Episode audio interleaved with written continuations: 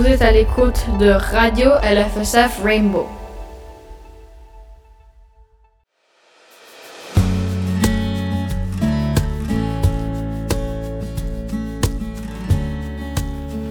Bonjour et bienvenue à la web radio du lycée français de San Francisco.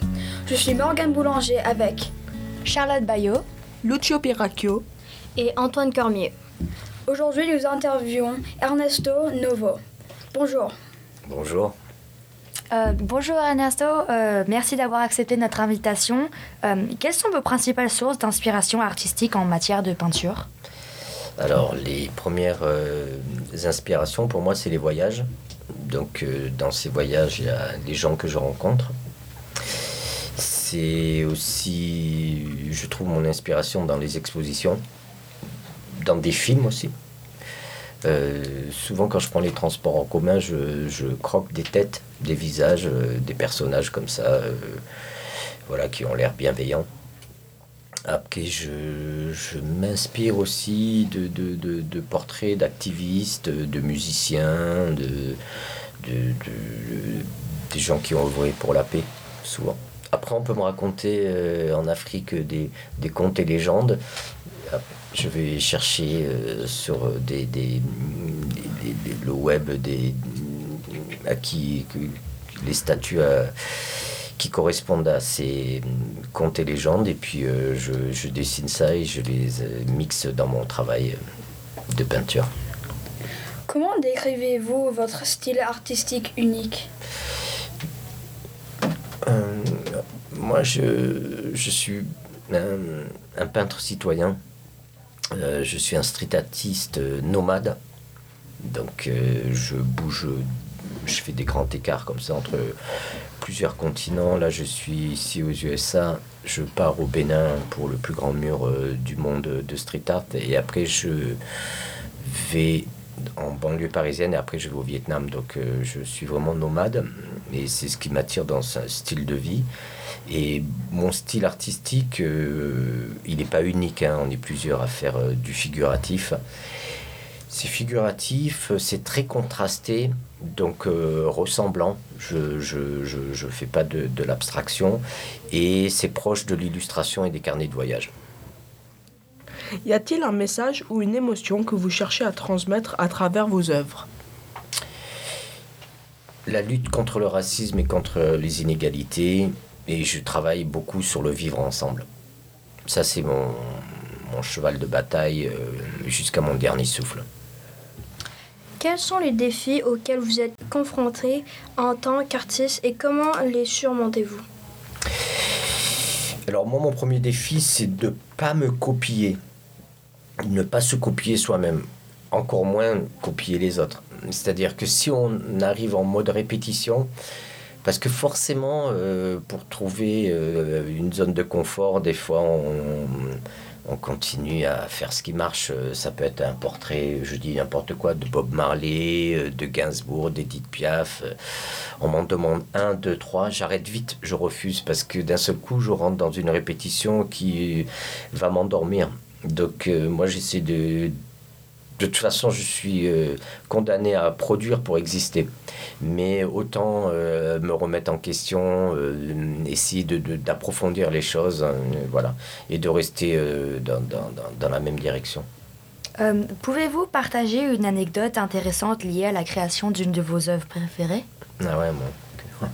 J'en ai beaucoup, mais en 2019, j'étais à Dakar, dans le quartier Médina, c'est un quartier populaire. J'étais invité par une association belge euh, francophone et je peignais sur un mur euh, des statuettes euh, ivoiriennes et au Sénégal, donc c'était assez, assez bizarre. Mais j'ai demandé la permission parce qu'il ne faut pas manquer de respect aux gens. Donc ils ont accepté que je fasse cette ces quatre statuettes. Et ils m'ont mis près d'un mur où il y avait des chèvres et un zébu. Donc euh, j'ai déplacé, euh, enfin, j'ai demandé au propriétaire du zébu, euh, alors pour ceux qui ne savent pas, le zébu c'est une vache avec une bosse. Donc voilà, donc c'est impressionnant. Donc ils ont déplacé et puis bon, on a, on, a, on a donné un petit, un petit billet quand même, parce que voilà, c'était leur place. Mais euh, le jour, euh, le lendemain, je viens et puis il y avait des trous dans la fresque, donc euh, je me demandais ce qui était arrivé. Il n'y avait pas eu de pluie ni de d'orage. Puis je regarde le, le- museau de- du, zébu, il était bleu, la couleur du fond. Donc il, il- léchait le mur, parce qu'il trouvait que ça avait un goût sympathique, l'acrylique. Donc il avait le nez tout bleu. Et, euh, et puis il me poussait gentiment. Il me, il m'encornait pas, hein, il me fonçait pas dessus, mais j'ai une photo sur mon Insta euh, de 2019. Vous pouvez voir que je peignais en faisant le toréador, en esquivant euh, avec des mouvements de reins comme ça, parce qu'il me poussait loin de sa place. Et forcément, le soir en rentrant à l'hôtel, je sentais la chèvre parce qu'on était près d'un troupeau de chèvres. Donc voilà mon anecdote ludique et exotique. Comment choisissez-vous les couleurs et les techniques pour chaque projet artistique? Comment je choisis mes couleurs et la technique? Ça dépend du support et de la grandeur du support. Forcément, quand on attaque une toile de, de 1 mètre sur 1 mètre euh, à l'atelier avec un petit chevalet assis avec sa petite tasse de thé et la chaleur euh, du, du radiateur, euh, c'est différent que d'attaquer euh, un mur de 25 mètres de haut dans le froid avec une nacelle et trois assistants.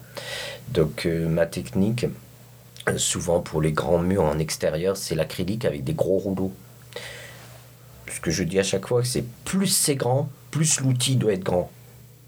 Plus c'est petit, plus euh, je vais pas faire un mur avec un stylo. Et je vais pas faire une illustration sur un format A4 avec un- une brosse. Voilà. Donc, euh, quand le support il est difficile, c'est-à-dire que c'est un mur qui est pas lisse, c'est un mur, par exemple, une surface comme ça, euh, où il y a de l'aluminium, euh, du, verre et d'un seul coup du béton. Là, je vais attaquer à l'aspray. Donc l'aspray, c'est les bombes de peinture, c'est que tout le monde connaît. Donc euh, un mur avec euh, crépi, avec des trous en mauvais état, ou un mix acier, aluminium et tout. Là, euh, j'attaque à l'aspray parce que l'aspray, ça rentre de partout.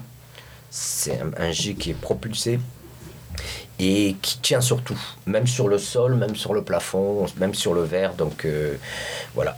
Et pour le, le travail euh, plus petit que je fais sur papier, je privilégie les marqueurs, les feutres, les crayons de couleur et l'aquarelle.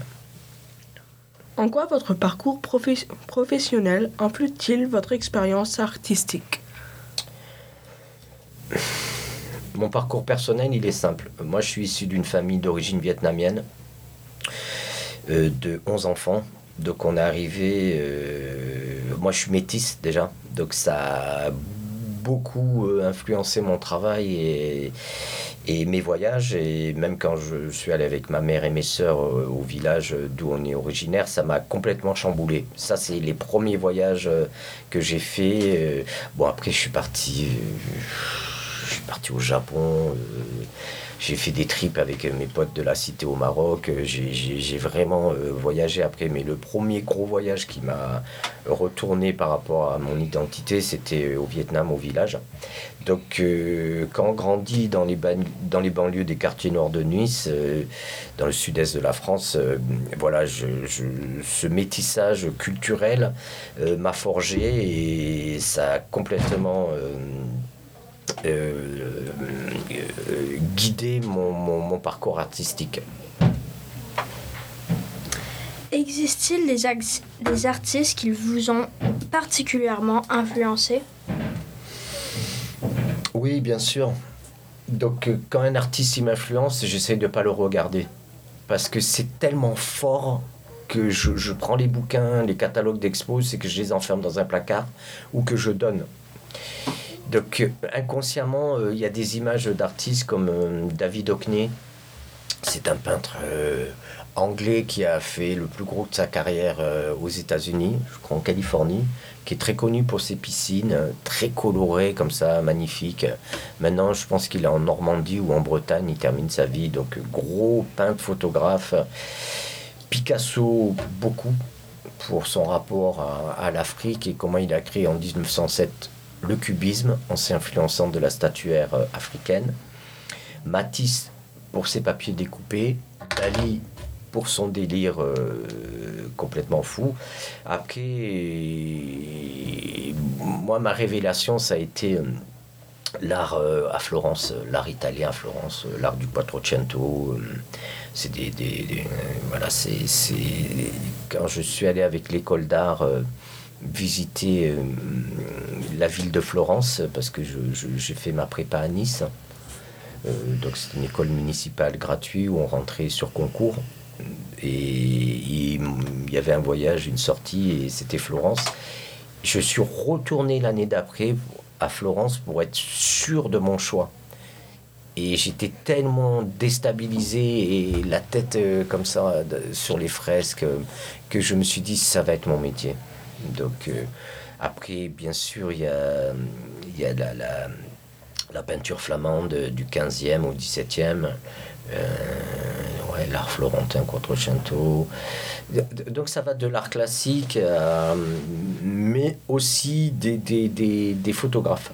C'est pas que hum, des grands artistes photographes un peu vintage, maliens, euh, Malik Sidibé, j'adore.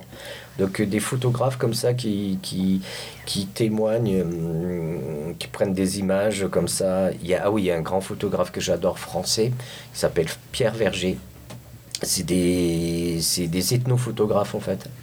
C'est des gens qui euh, étaient photographes mais qui ont fixé euh, sur la pellicule des choses qui, qui étaient en train de disparaître ou euh, des traditions d'esclaves comme ça qui, qui, étaient, euh, qui venaient d'Afrique, du Congo et qui atterrissaient à Salvador de Bahia. Donc il a fait des passerelles comme ça entre euh, les, colonies et, je trouve ça intéressant. Je m'inspire beaucoup de ces histoires et, voilà, je suis en train de faire la route des esclaves qui part de de France. Euh, donc je suis allé à Bordeaux, Nantes, je suis allé à Salvador de Bahia en face, euh, une ville euh, très noire dans l'état de, de Bahia. Bien sûr, l'île de Gorée au Sénégal. Et je retourne à Ouida, la, la, la, porte de non-retour. Donc je, je, je, fais un travail en ce moment avec un lycée en France sur la route des esclaves. Et du coup, quand je retournerai au Bénin, je vais retourner encore à Ouida. Euh, comment percevez-vous le rôle de l'art dans la société contemporaine? Les arts visuels, euh, en fait, c'est pour moi. Hein. Après, ça regarde que moi. Euh, moi, faire des fleurs et des, des, des, des belles choses, euh, ça m'intéresse plus. Aujourd'hui, je peins pas ce que je vois, je peins ce que je pense. J'ai l'expérience le, le, et la, maturité pour vraiment dire ce que je veux travailler avec qui je veux et quand je veux, où je veux. Donc, euh, pour moi, c'est faire changer les points de vue. Instruire, dénoncer. La peinture, ça peut être une arme d'attaque, de défense. Bien sûr, embellir quand j'arrive dans des endroits un peu tristes, compliqués. Forcément, quand je vois la joie de, de, de ses parents qui euh, sortent euh, nous admirer, nous féliciter euh, parce qu'on a donné un hommage à des des, des, des, des, des, des gens comme ça. Bon, c'est vrai que je, je peins des rest in peace euh, parce que on intervient dans des cités où il y a des jeunes euh, adolescents qui se sont fait assassiner et donc on fait des gros euh, euh, fresques et en hommage à ces jeunes pour désamorcer les rixes entre, entre quartiers et, parce que ça fait chaque année euh, quelques dizaines de, de victimes euh, mineurs, donc euh, c'est les parents qui sont là parce que c'est important. Et puis avec des, ces associations, on discute. Donc l'art aussi, ça permet de, de, communiquer, de faire un ciment avec les gens de, qui se parlent pas forcément. Euh, donc rendre hommage, devoir de mémoire aussi. Hein, quand je peins dans le lycée. N'importe quoi, le musée euh, de l'histoire euh, de l'immigration, c'est à Porte Dorée. Quand la ministre de l'époque, Fleur Pellerin, m'a invité à peindre, j'ai rendu hommage aux tirailleurs sénégalais. C'est des, des, des, gens qui ont combattu euh, dans les troupes françaises, comme mon père, et qui sont allés faire toutes les, les guerres, que ce soit l'Algérie, euh, l'Ouest Afrique et l'Asie du Sud-Est. Donc dépoussiérer aussi. Euh, des choses qui paraissent euh, pour les jeunes un peu vintage ou ringardes. Donc je les mets à la mode street art et ça permet euh, de, de les faire connaître. Donc voilà, moi mon travail, il se situe dans l'âge. moi je dis souvent que je mets en, en lumière les gens de l'ombre. Donc toute ma série des rêveuses du RERE, c'est des, des mamans qui rentrent épuisées dans les transports en commun parce qu'elles se sont levées à 4h30 pour faire les ménages, comme ma mère, et elles sont en train de dormir, elles sont emmitouflées, elles ont beaucoup de sacs qu'elles transportent de nourriture, et souvent des enfants, donc euh, je les mets en lumière, ces anonymes. Donc c'est important. Après, je peins des gens très connus parce que quand on, on m'invite euh, sur la maison de Serge Gainsbourg à faire un portrait géant pour les 30 ans de sa mort, effectivement, je suis honoré de, de, de, de le peindre. Euh, voilà, on m'invite surtout pour faire des commémorations de, gens qui sont décédés, Edith Piaf, euh, et puis des, des, des, des grands comme ça. Donc, euh, moi, j'aime bien la communion des esprits avec mon public, quoi. C'est de. De, de, de, parler avec eux, de, déclencher un dialogue.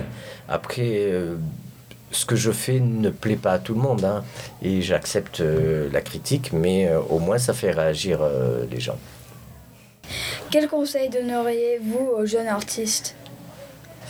Alors, quel conseil? C'est une de mes nièces qui me demandait, tonton, je veux être artiste. Et moi je lui dis, tu es sûr vraiment de ce que tu veux faire? Elle me dit, oui, et elle bégayait, elle voilà, je dis, bah, si t'es pas sûr, euh, voilà. C'est dur, c'est un métier, c'est pas un sprint, euh, c'est pas des sprints multidirectionnels, c'est un marathon, euh, le marathon d'une vie. Donc voilà. Après, on peut, comme en musique, hein, on peut faire de la, pein- de, la musique le samedi soir avec ses potes et, puis dans des bars, mais pour s'amuser. On peut être peintre du dimanche aussi, et très bien, c'est très bien. On passe un bon moment euh, avec ses enfants, on fait de la, des loisirs créatifs. Après, moi, euh, si on me parle d'art, euh, il faut, faut être entier, il faut être dedans et accepter les règles du jeu surtout. Donc, quel conseil C'est être sûr de son choix. Après, c'est de toute façon, on a tous le droit à notre quart d'heure de gloire, comme disait Andy Warhol. Donc, euh, j'incite tout le monde à peindre et un jour euh, sentir euh, ce qu'on ressent, cette plénitude. on arrête de penser on produit des belles choses qui vont rester. C'est important aussi euh, que les jeunes aient un héritage visuel. Et voilà, après, faites une école d'art. Faites une école d'art. Autodidacte, c'est bien, c'est plus long. C'est plus long et on a des lacunes. Une école, une école d'art, et vous êtes bien placé pour en parler, c'est des profs spécialisés qui nous apprennent quelque chose, qui nous forgent, euh, parce qu'on continue à, à, développer notre esprit jusqu'à, je sais pas, 25 ans. Donc voilà, et puis on est comme des éponges quand on est jeune. Moi, je dis merci à l'État français pour avoir obtenu une bourse parce que j'ai j'ai pas payé mes études, euh, il fallait être méritant, euh, donc j'ai travaillé. J'ai fait deux ans de prépa et six ans d'art déco et je suis sorti avec euh, les félicitations du jury. Et grâce à ces bourses, sinon j'aurais pas pu faire cette école qui est comme les beaux-arts hyper connue. Et quand je voyage et je dis que je viens de France, les artistes français, on a une bonne réputation. Donc, les jeunes artistes français auront aussi euh, euh, un savoir-faire et la French touch quoi, à diffuser dans le monde. Donc, euh, faites des études d'art. Est-ce que votre entourage vous a soutenu lorsque vous aviez décidé de devenir artiste? Euh, ils n'ont pas compris au début, franchement, ils n'ont pas compris. toujours avec le complexe de, de, de- de c'est pas pour nous. retourne à l'usine parce que je bossais dans, dans armatures pour béton armé en face de ma cité. Donc euh, mon père, euh, il voulait pas. C'est pas. ils, ils ont le complexe des, des, des parents immigrés qui, qui, qui pensent que certaines voies sont pas pour euh, les enfants de la seconde génération. Ils voulaient que je reste à travailler de mes mains et comme un bon prolétaire. mais c'est mes sœurs qui ont poussé mes parents à, accepter mon choix d'être artiste.